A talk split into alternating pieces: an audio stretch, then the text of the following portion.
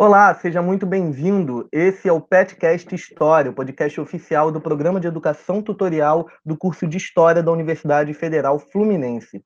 Eu sou Felipe Camargo, bolsista do programa, e estou aqui com Matheus Campanhão.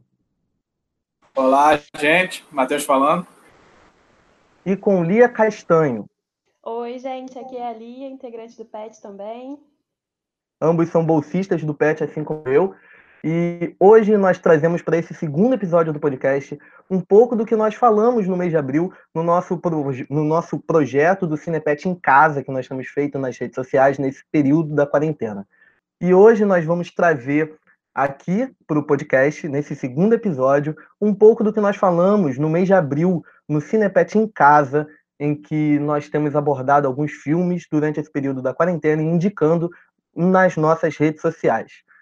Hoje nós vamos falar sobre ditadura militar, mais especificamente sobre memória e negacionismo. E nós temos como convidados os professores da UF, Paulo César Gomes e Samantha Quadrat.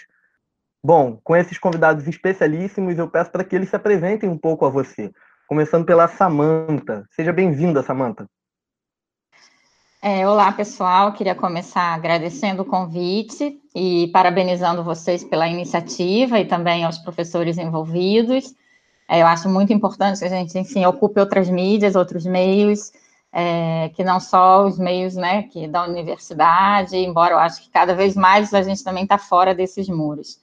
É, eu sou professora de História da América Contemporânea na UF, é, há muitos anos trabalho com a questão das ditaduras na América Latina, é, passando por vários temas, né, desde a violência política e dos direitos humanos, pela memória, pelo ensino da, das ditaduras nos períodos democráticos e também por lugares de memória é, e, enfim, as experimentações também na área de ensino que esses lugares é, têm promovido. Sou pesquisadora né, do CNPq de produtividade e pesquisadora também do Laboratório de História Oral e Imagem, que é o LABOI, da UF. É, nós estamos em várias redes sociais também, o LABOI, né, Spotify, a Instagram, Facebook, Twitter, é, e eu tenho também o meu próprio Instagram da pesquisa, que é Lugares de Memória, é, onde, enfim, eu discuto um pouco esses espaços é, dentro do, dos limites que o Instagram é, permite, não só espaços na América Latina, mas espaços é, de memória, enfim, em outros lugares do mundo também.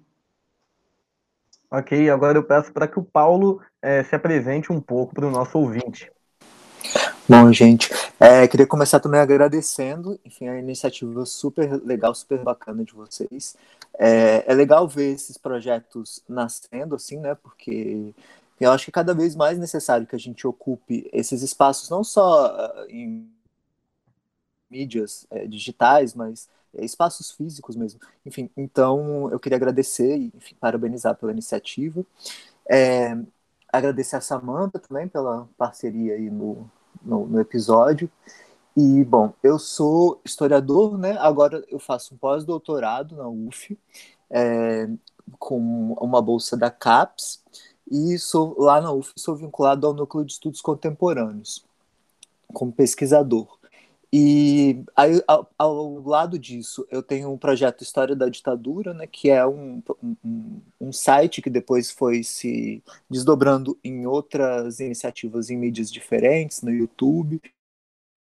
Agora vamos, a gente vai dar um podcast, que é um, um trabalho de divulgação do conhecimento histórico com a, a, a, intenção, nem sempre tão bem sucedida, de atingir públicos fora dos, dos, do, do, das, da universidade e, sobretudo, fora dos próprios pares, assim, né, para além dos próprios pares. E agora, mais recentemente, é, com essa questão da pandemia, eu e alguns outros colegas, né, pesquisadores também, é, brasileiros e estrangeiros, a gente criou, tem logo no início de março, o História em Quarentena, que também tem essa pegada da história pública, da divulgação do conhecimento, mas é, de uma maneira mais ampla, né? Então, cada semana, desde março, a gente escolhe um tema geral sobre história e convida é, pesquisadores de diversas especialidades e de diversos países para falar uh, sobre aquele tema. Então é isso. E mais uma vez, obrigado pelo convite. a parte divulgação científica é muito importante, porque para o ouvinte que não sabe, o CinePet é presencial. A gente junta para o debatedor e conversa sobre a obra que a gente passa. Então, nesse formato digital, a gente quer se expandir a fronteira da, da produção científica do PET. Então, muito bom ter os outros exemplos para que as pessoas possam ir procurando e, e absorvendo mais conteúdo, ter acesso a mais projetos de divulgação. Ok, muito obrigado, professores, pela apresentação. E já para começar os assuntos, já entrando nas perguntas, eu gostaria de começar falando um pouco sobre a questão da memória. Atualmente no mundo, é, no mundo globalizado que nós temos, enfim, atualmente no mundo nós temos observado um certo avanço muito forte do conservadorismo da extrema direita, de grupos é, ultraconservadores, digamos assim, e que tem inclusive remetendo a governos autoritários conservadores de antigamente, governos ditatoriais de antigamente, há um certo avanço de grupos que defendem esse tipo de coisa. E aqui na América Latina nós temos visto isso com muita evidência, diversos movimentos de crescimento desses grupos, dessa linha ideológica. Recentemente nós, nós observamos um rompimento na ordem democrática em alguns países, inclusive na Bolívia, país vizinho ao Brasil. Em outros, nós tivemos o avanço desses grupos por meio da via eleitoral, como aconteceu aqui no Brasil. E eu queria ouvir um pouco de vocês sobre como vocês encaram esse atual contexto é, relacionado às políticas de memória que foram realizadas na América Latina de maneira geral e no Brasil também, mais especificamente. Bom, eu acho que essa discussão hoje é uma discussão é, central que nós temos que tratar não só como pesquisadores, mas eu acho que também tem que passar para um aspecto mais amplo da sociedade. É, nós tivemos políticas de memória vitoriosas, eu acho, em vários países da América Latina, principalmente na Argentina, que tem sido usado muito como modelo né, pelos países, mas que com a ascensão do Macri, né, na eleição dele, né, o último presidente, é, a gente viu que essas políticas começaram, de certa forma, a serem é, desmobilizadas. Então, o que levou a gente a pensar, e o que é importante, né, é, é fazer uma reflexão de que nós tínhamos, na verdade, uma política de governo levada à frente pelo, pelos Kirchner, né, tanto pelo Néstor como pela Cristina.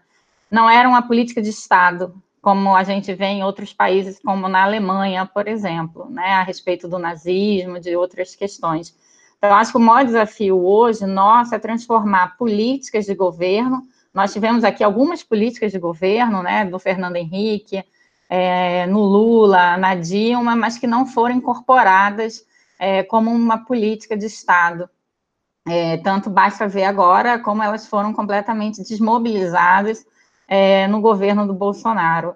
Então, acho que esse é um, é um desafio, né? Pensar essas políticas é, como as políticas que, que têm que pegar vários aspectos, né? Tem que pegar a questão da educação, então, é, pensar o ensino né, dessas, é, dessas ditaduras e dessas experiências traumáticas recentes, é, que é um tema muito polêmico nas escolas, porque muitas vezes os professores são questionados por familiares, por colegas, por diretores, é, então, a gente vê isso recorrentemente nos cursos que a gente oferta para professor de educação básica. É, pensar também em políticas de arquivo, de abertura de documentos, é, em leis de acesso, isso tudo pensando na própria América Latina, né? Pensar é, também em comissões da verdade, que alguns países fizeram, inclusive mais de uma, não só uma, é, e na divulgação desse material, que isso é um ponto importante. É, pensar também, aí eu acho que é o maior desafio de todos esses países, uma política é, judicial para os envolvidos com as violações dos direitos humanos. Né? Uma política que seja pedagógica, né, é, de criminalizar os atos ocorridos de violação dos direitos humanos em outros momentos, é, para que no futuro se pense duas vezes, uma vez antes de qualquer é, tipo de, de, decisão desse, desse caráter, né, seja em qualquer âmbito golpista, é, e ditatorial e autoritário. Então, acho que um dos pontos fundamentais também é trabalhar com, né, com o que a gente chama do trio, memória, verdade e justiça. Então, o trabalho de memória, é, pode ser feito, como disse, em tombamentos de lugares de memória, abertura de visitação a esses lugares, é, com políticas de, na área de ensino, com políticas né, de, de, esclarecimento do que aconteceu, porque isso também é um ponto importante nesse negacionismo. É, a gente tem documentos, a gente tem informações, então que isso tudo seja esclarecido. E também uma política de justiça que vai englobar né, as pessoas tanto envolvidas nos principais cargos, como também os agentes e os cúmplices, né? É, de, de, inclusive civis que atuaram nessa repressão. Então, acho que a gente precisa ter um conjunto de políticas é, feitas pe, pelo Estado, mas essas políticas elas têm que ser demandadas pela sociedade. E eu acho que isso, principalmente aqui no Brasil, é o nosso maior desafio, como é também um desafio no Chile, uma população ainda é, onde você tem setores da população chilena ainda bastante simpáticas ao pinochetismo, né? Então, não é, o Brasil não está só nessa, nessas dificuldades também, né? Então, cada país avança uma hora, retrocede outra. É importante também a gente avaliar essa cronologia, os governos, as políticas que são feitas, quais são as demandas da sociedade naquele momento, é, para que a gente encare é, essa questão da, da ditadura, e eu acho que encare também, principalmente, a questão da violação dos direitos humanos e do uso da violência como forma de fazer política nos países da América Latina na longa duração. Né? A tortura, é, a violência política, isso não é uma invenção dessas ditaduras, ela está presente é, na longa história né, dessa, dos movimentos sociais, das perseguições. Então, a gente também tem que avançar e refletir sobre é, o tipo de Estado que a gente constrói, da política, da democracia, é, do que a gente pretende, né, da convivência com o outro. É, eu acho que são pontos fundamentais para a gente entender isso. Bom, é, eu acho fundamental, é, vou chamar a atenção para duas questões que a Samanta falou que eu acho fundamentais, que uma é pensar na questão da duração, né, ou seja, a, a, as categorias normalmente associadas às ditaduras, né, que é a, a, violação dos direitos humanos, incluindo sobretudo a tortura, enfim, e diversos outros tipos de violação, é, eu acho que é cada vez mais importante para pensar, pensar isso na longa duração, né, de que essas questões não foram inventadas é, pelas ditaduras, pela ditadura brasileira, tampouco, é, pelas ditaduras da América Latina. Então, eu acho importante é, enfatizar isso, porque muitas vezes, sobretudo no ensino é, da escola, né, o ensino básico, é, fica dá a impressão de que houve o golpe em 64 e de repente de um dia do dia para a noite o Brasil era outro, né? E o autoritarismo, a, a, violência de Estado são questões que perpassam a ditadura. Lógico que em diferentes intensidades ao longo do tempo, mas que são é, permanências né, na, na, história brasileira e na história do mundo, né, cada um com cada lugar com suas especificidades. E a outra questão que eu acho bem importante é essa questão de pensar a América Latina e essas interligações, né, porque muitas vezes a gente acaba é, se voltando muito para o próprio Brasil mesmo. Mas feito, é, feito suas considerações, eu queria justamente falar mais, é, já que a, a Samantha, inclusive pela própria experiência dela, muito maior do que a minha com a, a, as questões das ditaduras latino-americanas, eu vou falar um pouco mais sobre o Brasil. Né? E desse ponto de vista, é, eu acho que as nossas políticas de memória, de maneira geral, foram bastante fracassadas, né? E isso eu acho que se dá uh, uh, de, por diversos motivos. Um foi esse que a Samantha falou sobre não se ter feito uma política de Estado, mas alguns governos específicos terem criado os órgãos, terem criado órgãos de, de, de transição, né?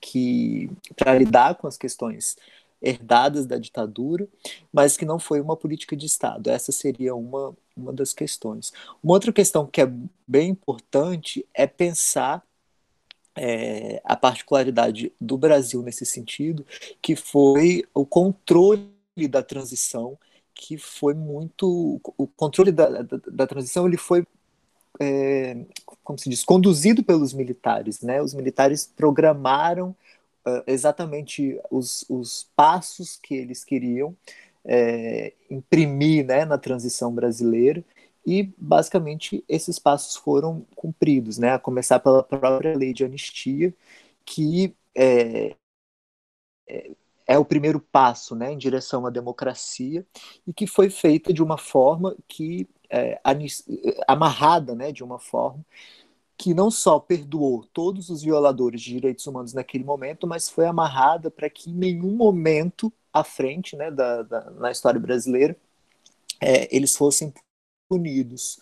E, uh, embora essa questão tenha voltado à política brasileira nos últimos anos, né, na já chamada Nova República, é, de fato, até hoje, essa lei de anistia é, ainda está em vigor e continua impedindo que os violadores de direitos humanos sejam punidos. Né? Por, é, já foram feitas algumas tentativas, como, por exemplo, de questionar a lei de anistia junto ao STF, que foi é, uma tentativa que não deu certo, né? o STF acabou é, faz, fa, é, como é que fala? confirmando a validade dessa lei, embora a própria lei vá de encontro, né? contrarie é, acordos internacionais dos quais o Brasil é também signatário, como é o caso da imprescritibilidade de, imprescritibilidade de violações, de crimes de violações dos direitos humanos, né, de crimes contra a humanidade, e ainda assim é, o STF fez prevalecer a validade da lei de anistia.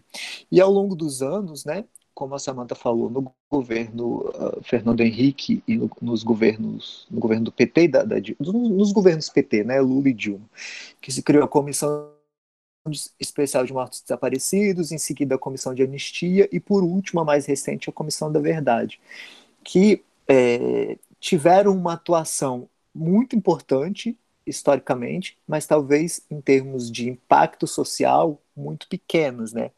talvez porque não tenha havido de fato um trabalho de política de memória. Foram comissões que tiveram suas especificidades, mas que tiveram muito mais voltadas para a questão da reparação, pela questão da verdade, no caso da Comissão Nacional da Verdade, mas é, ainda muito na chave das vítimas é, emblemáticas da ditadura. Né?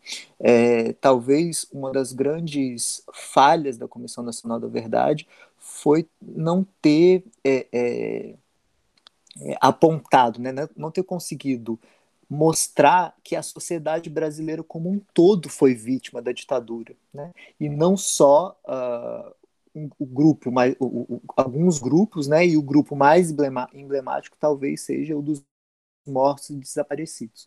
E isso se, se a gente pode observar na própria organização do relatório, né? que existe um volume inteiro com perfis individuais para os mortos e desaparecidos, uh, que em geral, a maior parte são uh, oriundos da, da luta armada, né? são pessoas que participaram da, dos grupos armados, e os outros grupos atingidos, que foram, que pela primeira vez o Estado brasileiro reconheceu como vítimas da ditadura, como é o caso dos operários, camponeses, e, e, e, populações indígenas receberam é, capítulos uh, que abrangiam o grupo inteiro. Né? Então, de todo, é, o que eu penso assim, é que o trabalho, talvez agora, e cada vez mais difícil, né, já que todos esses órgãos foram completamente desmontados pelo governo Bolsonaro, é uma tentativa de efetivamente realizar uma política de memória demonstrando que a sociedade brasileira é, foi atingida pela ditadura, né? E essa essa essa memória ela ainda é extremamente distorcida até por conta uh, de alguns mitos construídos em torno da ditadura, né? Talvez o, o, o, o maior mito, né, o que tem sido feito é, mais reverberado ultimamente pelo governo, seja a questão do milagre econômico, né, que sempre se fala, bom, mas é, o Brasil estava crescendo economicamente, sem se tocar na questão, por exemplo, de que esse milagre ele beneficiou grupos muito restritos. Né? Enfim, assim como esse mito, há muitos outros, como, que, como de que naquela época da ditadura não havia corrupção, de que havia segurança pública, de que, havia, que o país tinha uma educação de qualidade e que as pesquisas empíricas, né, as pesquisas baseadas em fontes, em documentos, é, mostram que são mitos, né? Então, para fechar o, o, discurso negacionista que vem ganhando cada vez mais força é, e que nunca de fato ele teve ausente, né? Ele era, ele estava enfraquecido, ele estava de forma marginalizada. Mas se a gente for pensar na figura é, do Bolsonaro como emblema desse discurso atualmente, já que ele é o presidente da República e é o grande divulgador desse discurso nesse momento, pela posição que ele ocupa, É, ele está desde, desde o início da sua, da sua carreira como parlamentar, mesmo antes disso, né? Tem alguns livros que vêm saindo sobre essa questão. Ele já vinha veiculando esse discurso negacionista, que é um negacionismo com, algum, com uma particularidade, né? Não, ele não apenas nega que houve uma ditadura, mas é um, um, um ele nega e elogia o arbítrio do Estado brasileiro nesse momento. Então, são as, essas frases famosas que estão sendo veiculadas, né, que a ditadura, o erro foi torturar e não matar, enfim, e tantos outros. Então, uh, uh, essa, essa, esse discurso negacionista que vem ganhando cada vez mais força acaba reforçando uma imagem mítica do passado brasileiro, né, de um de é, divulgando uma imagem de um Brasil que de fato nunca existiu, né, uma distorção uh, da história e uma distorção da memória também. Né? Enfim, eu acho que é isso. É, acho muito importante os pontos que você tocou sobre. É, você até falou do negacionismo, que é um ponto que a gente vai entrar logo agora, mas eu achei muito importante, muito interessante, até para a gente entender isso, essa situação em que a gente está vivendo agora, é, em que o negacionismo ganhou muita força, inclusive ecoando, é, ecoando na voz de pessoas do governo federal, é muito interessante a questão que você falou sobre a ditadura ter afetado de fato a população brasileira como um todo, ter atingido o Brasil como um todo e não só restritamente alguns núcleos, alguns grupos de pessoas, mas sim a gente ter a consciência de que foi um período trágico na nossa história que afetou o país como um todo, seja como democracia, seja como sociedade, enfim. É, entrando um pouco nessa questão do negacionismo, muito importante mesmo você já ter comentado, eu queria até ouvir um pouco da Lia falando sobre isso, porque a gente, num Cinepet recente, a gente abordou é, essa questão, um filme que trazia um pouco sobre, é, trazia um pouco dos acontecimentos da ditadura, das práticas da ditadura militar, não é, Lia? Então, o filme escolhido pelo Cinepet em casa foi o Pra Frente Brasil, justamente por, a gente pensar nesses discursos que estão em voga na quarentena, da volta do AI-5, né? da própria Regina Duarte pedi, é, falando que todo mundo morre e, na, e etoando cantos da ditadura, né? falando o quanto o período foi positivo. E aí, no, no filme, né, é, fala até mesmo da própria da realidade, de como a população via a ditadura e ele foi super importante porque ele é o pioneiro, né, para tratar sobre tortura, escancarada. E mesmo eu queria até fazer uma pergunta, eu acho que eu posso perguntar, Felipe? Que sim, né? É, sobre, sobre essa questão, sobre esse desenvolvimento do negacionismo em relação à deficiência dessas políticas e também como que isso está funcionando hoje, né, dentro dessa política do governo Bolsonaro e tudo mais. Bom, eu acho que tem alguns pontos que a gente tem que é, começar a discutir também, como sociedade, né? O primeiro é que, de fato, há um negacionismo de que aquilo ocorreu, né, de que não foi bem assim, é, que só quem estava metido em bagunça, né, foi afetado, alguma coisa a pessoa estava fazendo, né, é, e, na verdade, eu, eu, acho que o maior desafio é a gente mostrar, né, isso que o Paulo falou e eu já venho falando já tem um tempo também, que uma sociedade, quando chega uma ditadura, ela é atingida em maior ou menor escala, mas todo mundo é atingido, né?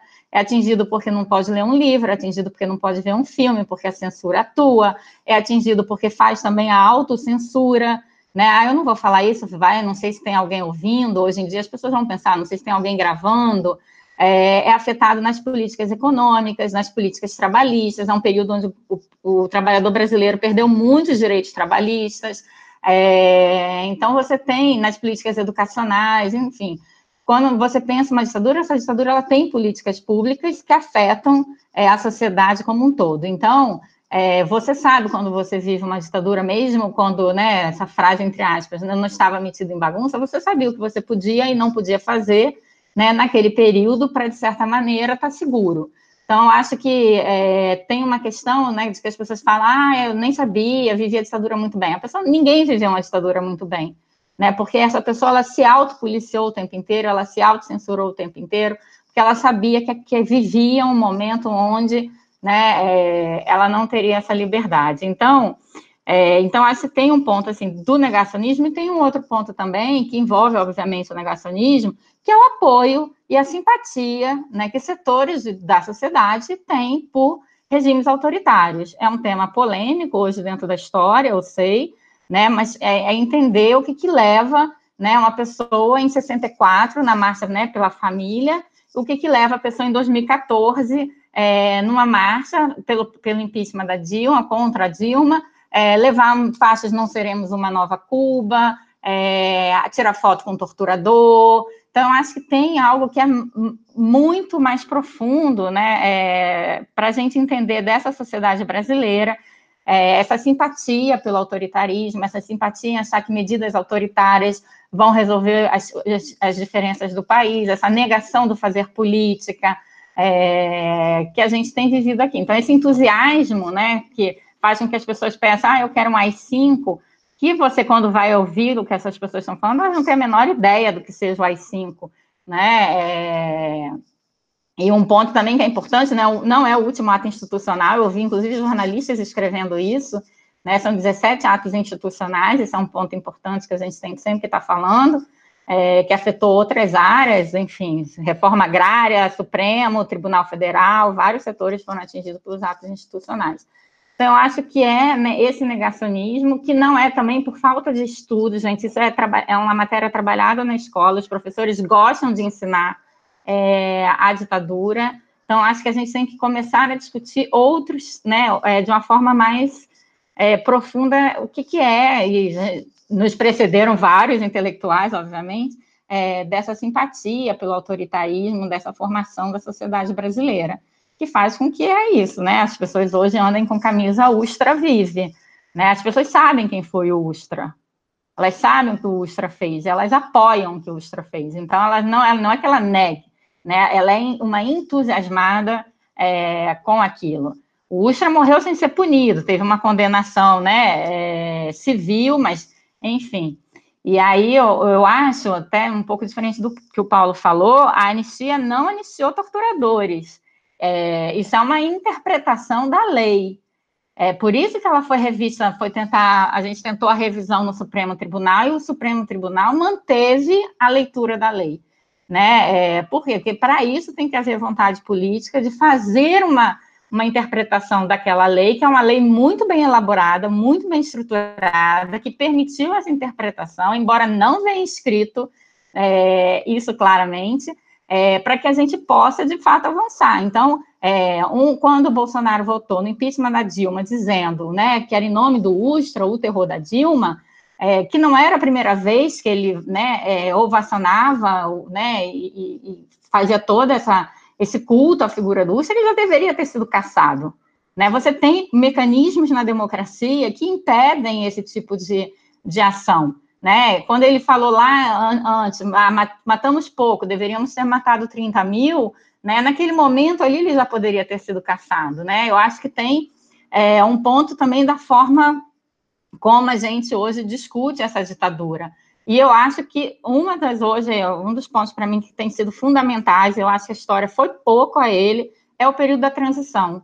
Né? Entender essa transição à democracia, é, pegar as fontes, pegar, entrevistar as pessoas, né, é, fazer uma análise ali quase que do dia a dia daquela transição, onde se avança, onde se retrocede, quais são os acordos que são feitos, os acordos que colam, entre aspas, o que não colam, né, é uma transição muito longa, hoje a gente tem estudos fora do Brasil de transições, né, que a princípio as transições foram todas botadas em caixinhas, né, a transição pelo alto, a transição pelo pacto, pela negociação, é, pela ruptura. E hoje, né, como a história já, enfim, já foi a esse, a esse material e a gente tem mais fontes e tem mais metodologias, a gente vê que não é bem assim. Né? A gente vê, por exemplo, durante muitos anos se falava ah, a ditadura na Argentina ela ruiu, um belo dia ela caiu. Não. Né? Você hoje pega um trabalho como o da Marina Franco, e você, uma historiadora argentina, e você vai ver que ela mostra ali o tempo inteiro os civis tentando negociar com os militares. Quem não quer negociar são os militares. Né? É, é, então, você tem, eu acho que a gente tem que ir a essa transição para entender né, como que, de certa maneira, a questão dos mortos desaparecidos ela é silenciada naquele momento, como que você tem um avanço de outros grupos na sociedade brasileira, é, quais são, enfim, é, quem avança, quem ganha nessa transição em termos de movimentos sociais, quem perde. Então, tem muita coisa, eu acho, nessa, nessa transição ainda é, para a gente estudar e a gente tentar entender um pouco qual é a democracia construída a partir dali. Né? A ideia de vamos deixar para trás, a gente entra nos anos 80 com uma crise econômica fortíssima, então é, vamos deixar para trás, vamos reconstruir o Brasil. Tem uma crença na democracia por si só, tá? A democracia vai resolver todos os nossos problemas de desigualdade social, de violência, de crise econômica, né? É, e que isso faz com que hoje também as pessoas é, fiquem descrentes da democracia porque ela não resolveu é, esses problemas, o que também, né? Vamos discutir a democracia, ela está em construção, ela não é dada. Então tem várias coisas para a gente aí, é, é, eu acho que desafios para a gente pensar. É, não só a ditadura, essa transição também que é importante. Eu gosto muito da Comissão Nacional da Verdade, eu entendo né, a crítica que o Paulo falou, mas é, eu acho que, que não tem sim história, mas a gente pode avaliar o momento em que o relatório ficou pronto, a Dilma já estava completamente enfraquecida, a gente já tinha uma outra pauta correndo, então, né, é, a gente ficou ali meio desmobilizado naquele momento que o relatório saiu.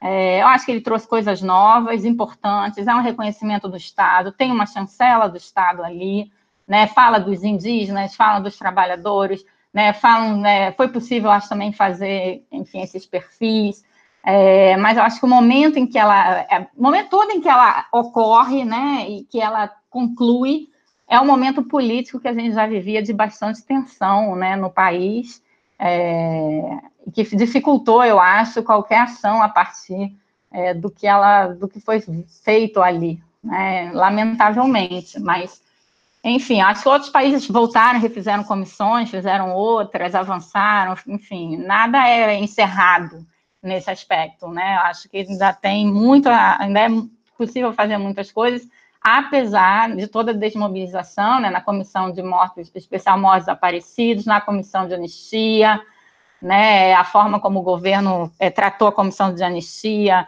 que já vinha sendo tratada, né, a ideia de bolsa de ditaduras, que as pessoas estavam ficando ricas ali, o que não, né, é, que era sigiloso, o que não é verdade, os dados são públicos. É, então, é sempre também levantando a suspeição, né, é, e tudo mais. E quando o Rio também, né, foi é, ocupado pelas Forças Armadas, né, teve sob intervenção, vocês devem lembrar que uma das falas do, do general foi: nós não queremos uma nova comissão da verdade.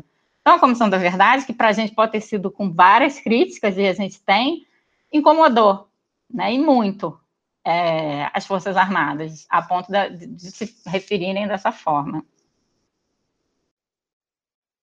Ok, eu é, gostaria de ressaltar um ponto muito importante que você mencionou, é, da questão em relação ao fato das pessoas realmente saberem é, várias das pessoas que hoje fazem um discurso negacionista quanto à ditadura, exaltando a ditadura militar, sabem realmente quem foram as figuras, por exemplo, o próprio Bolsonaro que você citou, é, que fez um discurso exaltando o Ustra, um torturador da ditadura militar, é, como há de fato uma certa um apreço pela prática, como eu vou dizer, é, pela prática repressiva exercida pela ditadura militar. Então, de certa forma, isso é muito importante para a gente se atentar. Eu gostaria de ouvir o Paulo comentando um pouco sobre essa questão do, da, da redemocratização e da própria Comissão Nacional da Verdade, que ele mesmo comentou e você, Samanta, comentou agora também. Ah, se me permite uma palhinha antes do Paulo, é que é, é sempre lembrar que o negacionismo ele não é um raio céu azul. Bolsonaro não é alguém que fala para a parede, um cara doido que não tenha. Ele está falando sozinho porque aquela é a vontade individual dele, a opinião individual dele. Não. Tem quem veja funcionalidade em negar a ditadura ou então reivindicar ela. Quer dizer, que é o, o, a faceta do Estado, que é, em última instância, uma faceta política militar, uma faceta de força, é funcional para quem gosta de. quem quer que tenha esse controle sobre a sociedade. É, então, é, queria retomar né, alguns pontos que a, que a Samantha falou, que foram bastante importantes. Com relação a essa questão da transição, eu concordo que efetivamente é, os historiadores ainda vão pouco, né? Eu acho que por mais que hoje já se tenha é, mais consolidada essa questão, essa, esse campo, né, que se fala de história do tempo presente, ainda há uma certa, vamos dizer assim, é, resistência, talvez, ou enfim, não sei exatamente qual o motivo, mas no caso da transição especificamente, é um, um, um, um período da nossa história que ainda é pouco estudado por historiadores, né, com os métodos da historiografia, com a nossa forma de abordagem, a nossa forma de lidar com as fontes. É, então, recentemente, por exemplo, que eu é, partilhei né, uma disciplina oferecida para graduação sobre é, justiça de transição, e quando é, nós fomos montar, né, porque foi partilhada com a professora Isabel Leite, nós, quando nós fomos montar a bibliografia, é bastante. É, é, é, é, mais difícil encontrar textos produzidos por historiadores. Há uma série de textos de cientistas políticos, sociólogos, é, mesmo de, de, profissionais da área do direito, mas ainda são poucos os textos, é, comparado com outros temas, né, de historiadores. Então, é, de fato, ainda há muito, muito a se explorar, né?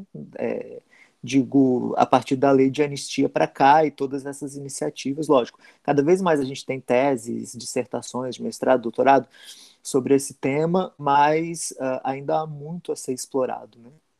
Até mesmo porque, por exemplo, nos arquivos que hoje em dia estão disponíveis, é, no, no, Arquivo Nacional, né, arquivos que são oriundos de órgãos repressivos, há também muito o que não foi explorado. Né? Eu, eu fico pensando, por exemplo, nessa questão é, que eu comentei, depois a Samantha reforçou, das pessoas comuns serem atingidas, ou seja, pessoas que não estavam envolvidas em movimentos políticos, seja de luta armada, ou seja simplesmente em movimentos diz que o Daniel Arão fala de resistência democrática, é, pessoas que estavam sendo uh, monitoradas por razões variadas. Assim. Então, quando se vai, por exemplo, no arquivo do SNI, do Serviço Nacional de Informações, que já se sabe hoje em dia que foi é, saneado, ou seja, partes desse arquivo foram retiradas, mas do que tem hoje disponível para pesquisa, é, seja de, de, de profissionais, de, de cidadãos que queiram é, documentos para garantir direitos, é, hoje se sabe que há no mínimo 300 mil pessoas que foram fichadas por motivos diversos no SNI, ou seja, é, quando a gente pensa nesse número enorme comparativamente à, à, à, população brasileira, é óbvio que essas pessoas não, essa, a totalidade dessas pessoas não estava envolvida em, em movimentos armados e tampouco é, nem, nem tampouco em movimentos políticos de oposição. Assim. Né? Então, são várias questões que precisam ser exploradas na transição, mas também na própria ditadura, assim, né? até mesmo como forma de mostrar essa questão de que a, a, a sociedade brasileira como um todo foi atingida por esse momento. E claro, também sem esquecer das nossas tradições autoritárias, né, que ultrapassam a ditadura militar, a gente vai pensar que o Brasil é o último país do mundo a abolir a escravidão, né, e toda a carga que isso tem para a nossa história, né, carga de autoritarismo, de violência, né, então são, são questões que têm que ser analisadas em uma duração mais ampla. Né. Com relação à a, a, a, democracia, é, e que se a gente vai pensar também em uma duração mais ampla. O que, que é a, a, o regime democrático no Brasil? Né? Um país que proclamou a república é, por meio de um golpe militar também, né? É, viveu essa, esse período de república oligárquica, depois é, um período de ditadura do, do, do, Vargas, um pouco tempo disso que se chama é, período de democracia liberal, veio 21 anos de ditadura. Então, é um, é um país que é até mesmo difícil se pensar em uma tradição democrática, porque ela não existe. Né? E, ao mesmo tempo, isso causa diversas distorções até na própria noção do que, que é democracia. Né? Então, eu acho que a Constituição de 88, quando vem e que bota a, a, a categoria democracia no discurso, na pauta pública, né, do debate público, deixa também muito uh, uh, como se fosse uma, um, algo alcançado e permanentemente em vigor, né? E eu acho que agora cada vez mais a gente percebe é, com a dor da própria, na própria carne, né, como se diz, que a democracia é um exercício diário, né, que ela não está ali é, como algo dado e, e, e permanente. Né, e, e, quando a gente olha para até para os países que já têm democracias mais sólidas, mais consolidadas, como as próprias democracias europeias, a gente vê como é, esses direitos né, dos, dos trabalhadores, direitos é, de, dos cidadãos, vêm também sendo atacados, lógico que também com uma resposta da sociedade muito mais, mais vigorosa, né, até por serem sociedades com democracias mais, mais longas. E é, com relação à CNV, eu também eu gosto do trabalho da CNV. A minha crítica é, é, talvez seja muito mais interna do que propriamente com o resultado, assim, né? E eu acho que uma coisa que, uma questão que, que é pouco explorada, que eu acho que é aqui o, o, o contexto em que, as, que o relatório foi divulgado, o contexto do trabalho da comissão, né, os dois anos e meio que a comissão teve ativa e o momento do relatório é, são momentos já é, de um país em crise. A gente pode observar isso simbolicamente até no ato de abertura da, da comissão e no ato de, de, de, entrega do relatório. O momento de abertura foi um momento é, amplo, de ampla divulgação. Todos os ex-presidentes brasileiros vivos na época foram convidados, ou seja, foi um evento bastante mediatizado, ao contrário da entrega do relatório, que inclusive a Dilma inicialmente queria que fosse um, um, umas fechadas, por pressão dos familiares uh, das vítimas, é, é que se, se, fez um evento aberto e mesmo assim foi um evento super restrito. As próprias pessoas que trabalhavam na comissão tiveram um acesso bem restrito, não foram todas que puderam participar da cerimônia. E é, eu tenho pensamento sobre essa questão de como a Comissão da Verdade, o relatório, o fato de apontar nominalmente o nome de violadores dos direitos humanos, é, não só torturadores diretamente, mas pessoas que estavam na cadeia de comando né, das violações. Bom, como a gente está gravando esse podcast, cada um da sua casa, nós estamos gravando por meio de uma chamada de vídeo. E nesse momento o áudio do Paulo falhou, a ligação com ele caiu. Mas assim que possível, a gente retoma com a fala dele, a gente retoma é, do ponto em que ele estava conversando com a gente. É, enfim, tá. Então, com essa, eu, eu tenho refletido sobre essa questão do peso, é, não só simbólico, mas social que a Comissão da Verdade teve, sobretudo na corporação né, dos militares, no sentido de que hoje há vários estudos que demonstram isso, né? É, estudos muito bons do João Roberto Martins Filho e diversos outros que mostram a, a heterogeneidade da, dos, dos, militares entre, entre eles, né? Não é à toa que é, logo depois do golpe, o grupo que foi um dos grupos mais atingidos, acho que, se não me engano, numericamente foi o que mais sofreu expurgos, foram os militares, né?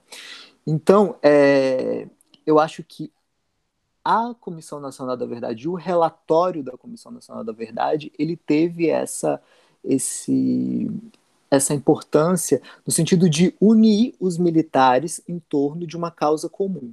Ou seja, foi a primeira vez em que um documento oficial do Estado brasileiro apontou nominalmente nomes não apenas de torturadores, mas de pessoas que estavam envolvidas, é, que, faziam parte da cadeia de comando de ações que geraram uh, as violações aos direitos humanos.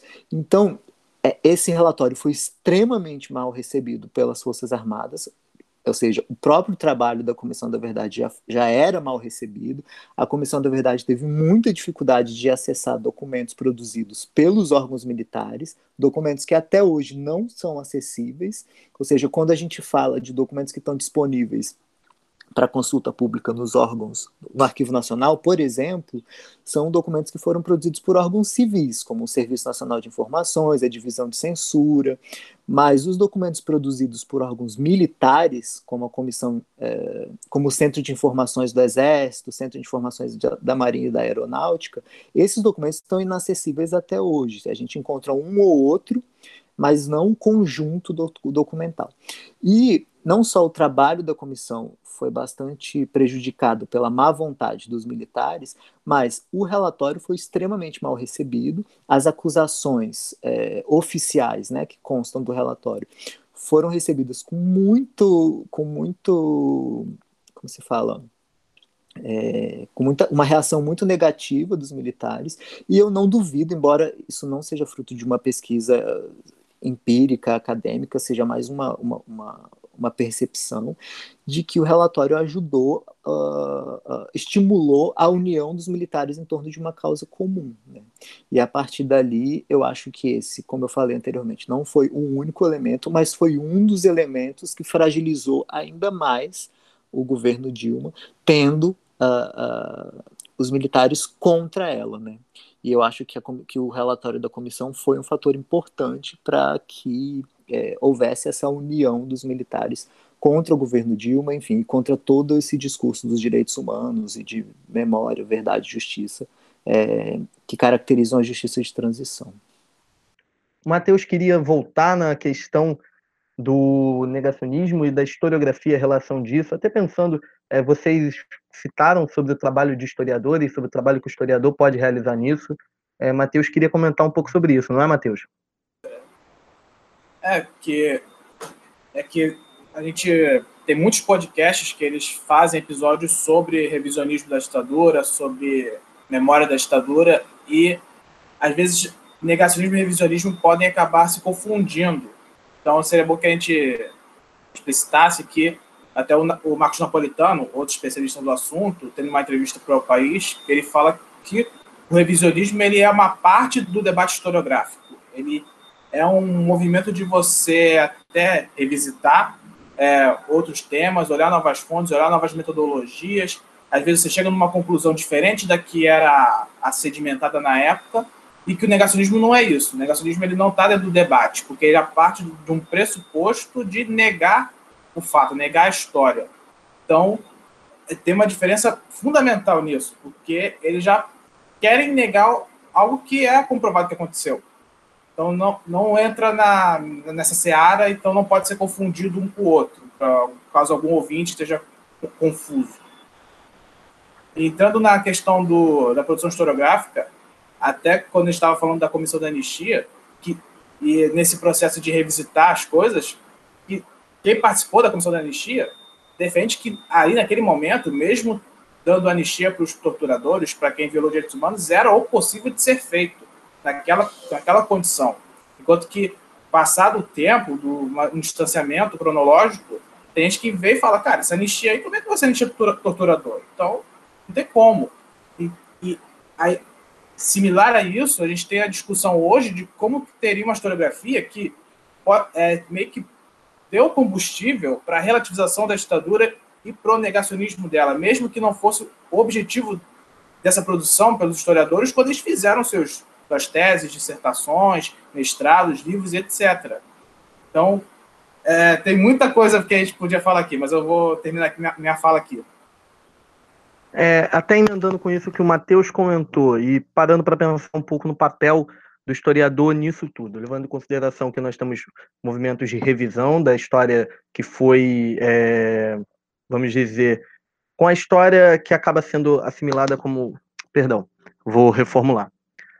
Levando em conta isso que o Matheus comentou e pensando um pouco na figura do historiador nesse papel, no trabalho do historiador em toda essa situação que nós estamos comentando, em toda essa questão que nós estamos comentando ao longo do podcast, levando em conta também é, movimentos de. Considerando que o Matheus acabou de comentar e levando em conta essa relação entre o que nós temos como historiografia sobre o período já é, solidificada, mais aceita, e o que temos de historiografia que busca fazer uma revisão sobre o que se trabalha do período, eu queria ouvir um pouco sobre vocês, já também caminhando como consideração final, é, sobre o que vocês encaram que é o papel do historiador, qual, é, qual o trabalho do, do, historiador nesse contexto atual que a gente vive, é, em relação à memória e em relação a tudo isso que é levantado sobre a ditadura militar. Eu queria ouvir primeiro a Samanta, depois o Paulo, como a gente já tem feito nessa, nesse debate aqui. Bom, é, eu acho que a gente tem que pensar não só o historiador especialista na ditadura militar, mas o historiador que é especialista no que eu chamo hoje de temas sensíveis, aqueles temas que são vivos na sociedade. O, o historiador, por exemplo, especialista na escravidão, ele é especialista em um tema sensível, porque esse tema ele remete ainda ao impacto na sociedade que é muito grande, que é visível, né, e que gera desigualdades, gera racismo, gera tudo. E o historiador da ditadura, ele também é né, um historiador desse tema sensível, e aí, só que né, de um período autoritário, recente. É, então, acho que ele é, ele é demandado a, não só todos os caráteres metodológicos, éticos e tudo mais, mas eu acho que o historiador de temas sensíveis, ele é demandado também né, é, por respostas, né? Como aquilo foi possível, como aquilo aconteceu. Essas são as perguntas mais frequentes que eu tenho em sala de aula, né? Como que a, gente pode explicar aquilo? É, e eu acho que nesse, nesse trabalho, que é do cotidiano em sala de aula, e que eu acho que é fundamental, né? Visto que a gente, como professor universitário, a gente forma futuros professores, né, é, que vão replicar e vão discutir, e vão analisar e vão né, formar suas aulas sobre, né, é, na educação básica, no ensino superior, enfim. Então, acho que é fomentar valores democráticos, é fomentar a empatia pelas vítimas, é fomentar políticas de memória para que aquilo nunca mais se repita, é fomentar é, uma sensibilidade para tratar daquele, daqueles temas. Né? Quando você fala na Argentina 30 mil mortos, não são 30 mil mortos, não, não são um número, né? Isso que a gente está discutindo hoje no Brasil. São pessoas com família, com filhos, né, que, que, que, perderam ali por uma militância ou não, né, dependendo do que aconteceu a elas. Então, eu acho que é também humanizar o máximo possível essa questão, pensar a, a questão dos direitos humanos como uma política que precede é, qualquer existência de governo, qualquer tipo de governo, porque ela nos, ela nos é um direito, porque somos seres humanos. Né? Então, acho que elaborar todas essas questões em sala de aula e em, em, parceria né, com esses futuros professores, que são, os, os, no meu caso, os meus alunos né, da, da UF. Eu acho que esse é um ponto é, fundamental. E hoje, eu acho que mais do que nunca falar de ditadura é importante. Eu acho que ainda é um tema recente. Eu sempre falo para os meus orientantes que ficam, às vezes, angustiados. Eu hoje, é, eu, eu defendi, meu doutorado em 2005, né, e meu mestrado em 2000 ou 2001, agora não estou lembrado. Se eu parar para pensar que tipos de fontes e acervos eu tinha naquela época e para o que eu tenho hoje, eu possivelmente faria uma outra tese. Então, esse também é o desafio de quem trabalha com essa história recente, né? E eu acho que é na medida também que a gente vai avaliando os, os trabalhos, né, que nos precederam, que nos são contemporâneos, nesses casos específicos, é você imaginar, é, é você olhar e falar o que, que esse autor, o que, que esse historiador tinha disponível naquele momento para fazer esse trabalho. Né? O que, que hoje tem? Né? Eu, eu pego o meu caso, em um período de 15 anos, é, como eu teria feito um outro trabalho. Aí você pega uma pessoa que escreveu nos anos 80 para hoje, então também tem né, essa história, ela também, essa historiografia, ela tem uma história que a gente também é, tem que trabalhar. E nenhum tema, ele é, é um tema que você não pode rever. Né? Por, primeiro, por conta dessas novas fontes, é, segundo, também pelo próprio amadurecimento. Eu, quando fui fazer minha monografia na graduação na UF, lá no outro milênio, né, não foi nem... É, eu lembro que eu ouvi de um, de um professor, já aposentado hoje, que eu estava fazendo jornalismo, eu não estava fazendo história. Então, também é, é acompanhar essa dinâmica da, da história e entender que não tem tema é, que ele não é revisto. Às vezes a gente tem uma coisa muito negativa ao revisionismo, porque, né, a ah, fulano é um revisionista.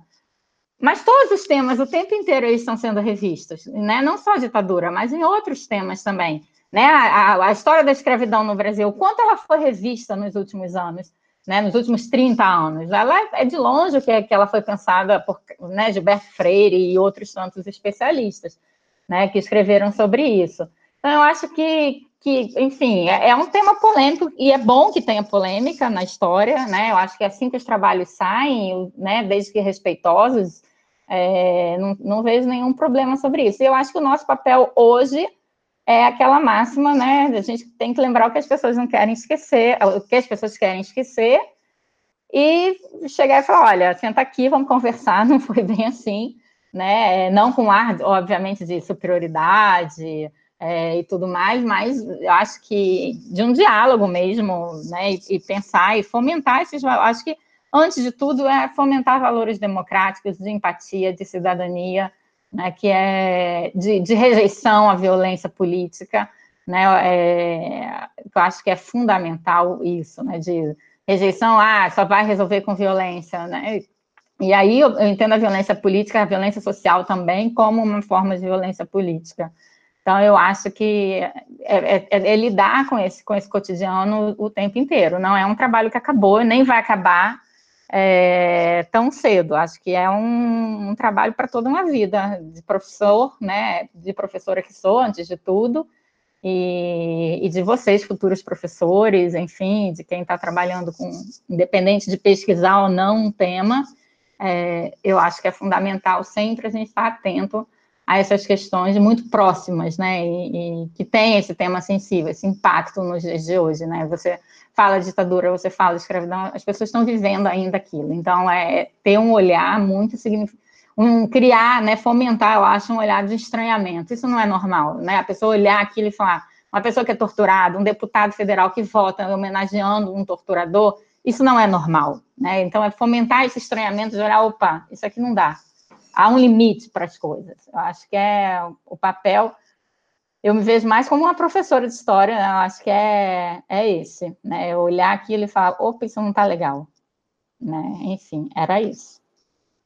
Mais uma vez, queria agradecer o convite e parabenizar a iniciativa e desejar sucesso no, né, nos próximos episódios que vocês vão conseguir gravar aí a gente tem essa possibilidade de revisar, né? Ou seja, a história nunca é, como se fala, é, existe uma versão final, né? Ela sempre acaba podendo ser revista.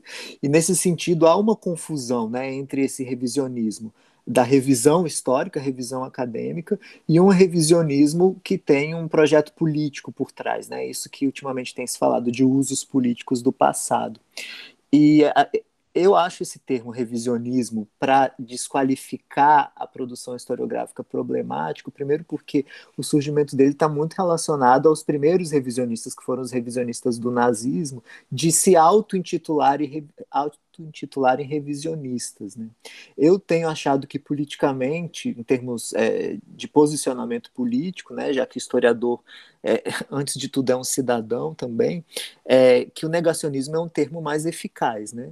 embora é, ele seja também complexo, porque no caso, por exemplo, do governo Bolsonaro, não é só negar que houve a ditadura, mas é, é, é um, um posicionamento elogioso de determinadas práticas é, das práticas autoritárias e violentas da ditadura. Né?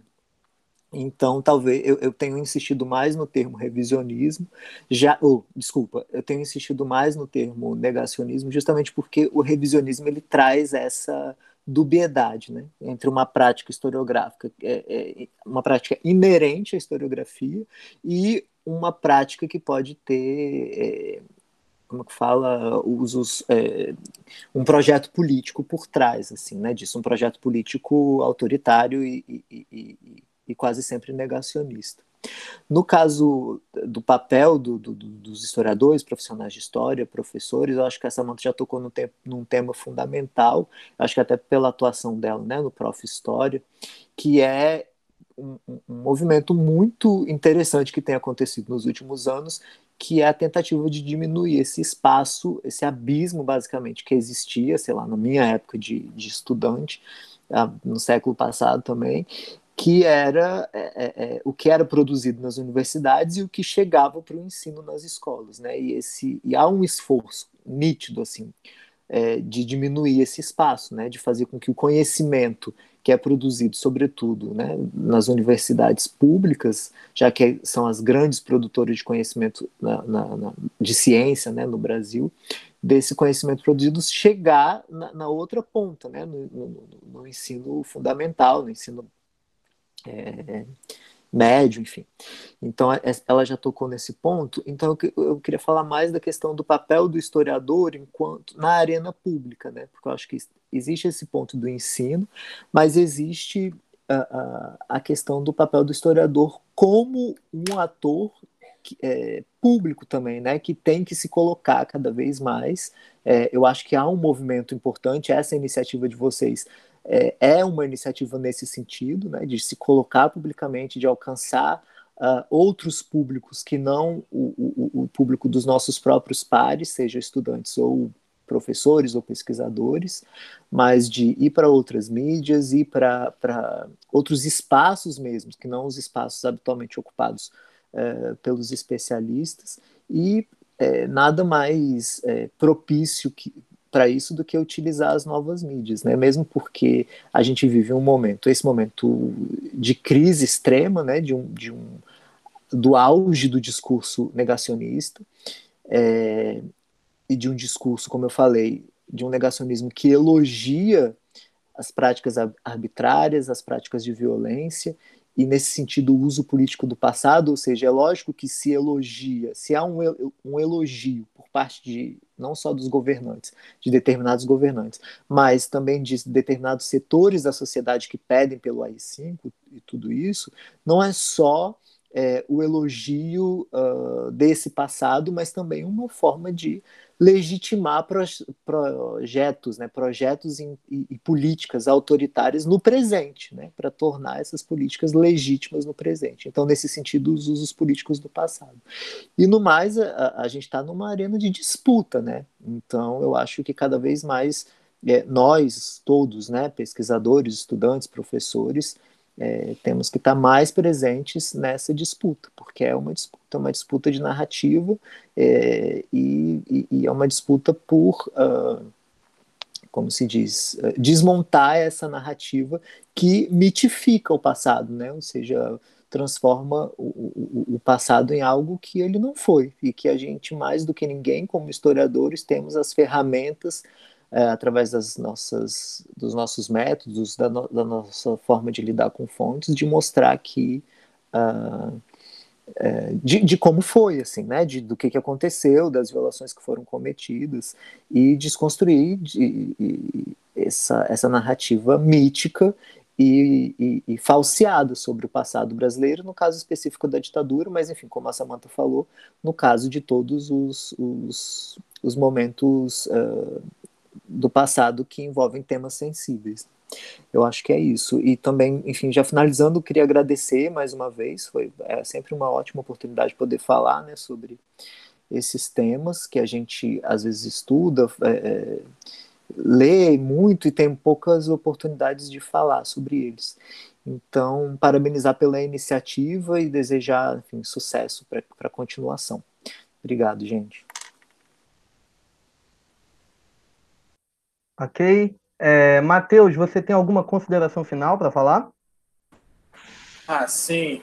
É que é, nessa seara do papel do historiador, acho que eu queria dizer, para finalizar assim, é que o historiador ele não, é, ele não ele tem que se desprender do medo de tratar do tema sensível, principalmente aqueles que estão é, especializando em algum tema sensível, ele não pode ter medo de defender a sua posição e mesmo que é, fiquem relativizando, fiquem colocando em dúvida o conhecimento dele.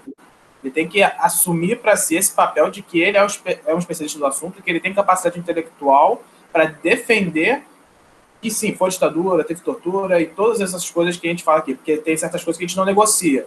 Então, se tratando de ditadura militar, tem coisas que a gente não negocia, né? não pode negociar. Ele não pode aceitar é, alguns termos, algumas falas, algumas relativizações, falar que foi revolução, falar que foi movimento, etc. e tal.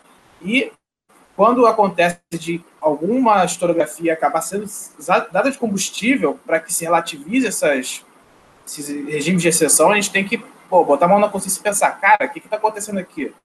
Alguma, alguma coisa deu errado para isso aqui ser usado basicamente contra o nosso ofício, né?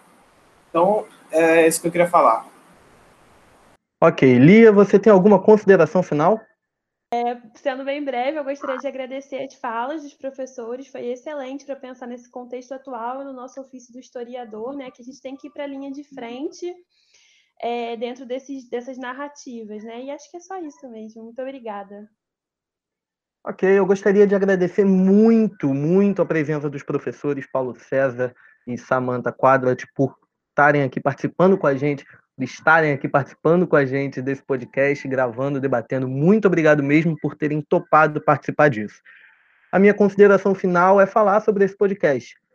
Nós estamos tendo essa iniciativa para mostrar, mostrar que o PET continua trabalhando, para falar um pouco sobre história, para falar um pouco sobre nosso ofício e sempre trabalhando os temas que a gente também vem levantando nas redes sociais, seja com o Cinepet em Casa, que a gente tem feito na quarentena, ou com alguns outros projetos que a gente tem tentando tocar em frente. Enfim, é isso. Muito obrigado pela paciência de você que ouviu até agora.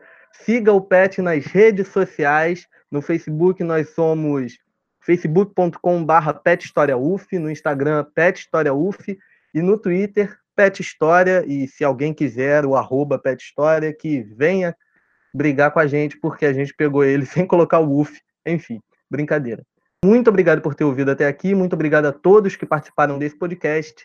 Esse podcast teve produção de Guilherme Garnier, o roteiro feito por Matheus Campanhão, Lia Castanho e por mim, Felipe Camargo. E é isso. Até a próxima!